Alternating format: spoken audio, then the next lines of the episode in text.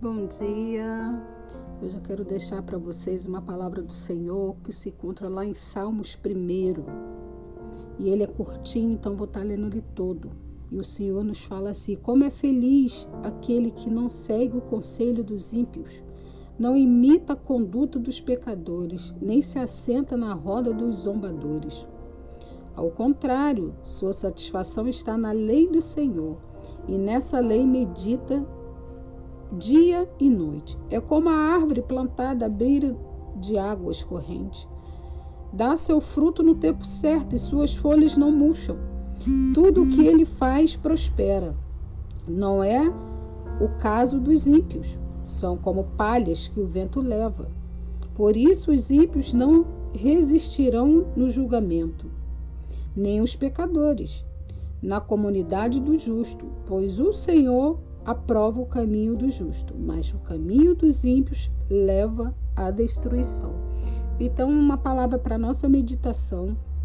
Eu gosto muito aqui do 3, que ele fala que nós somos como árvore plantada à beira de águas correntes, daremos nossos frutos em tempo certo e nossas folhas não murcham.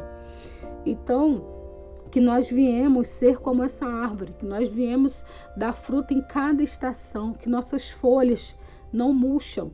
Nossas folhas, na verdade, folhas ela traz sombra. As folhas é que leva a cura, porque quando você está com uma dor localizada em algum lugar do seu corpo ou com alguma enfermidade, quando você precisa fazer um chá, você faz um chá, sim, da folha da árvore, da folha que nós é, nos abastecemos, é da folha que nós somos curados de dor, de alguma enfermidade. Então, que nós viemos ser como essa árvore, que nossas folhas, aqui ele fala, não murcham.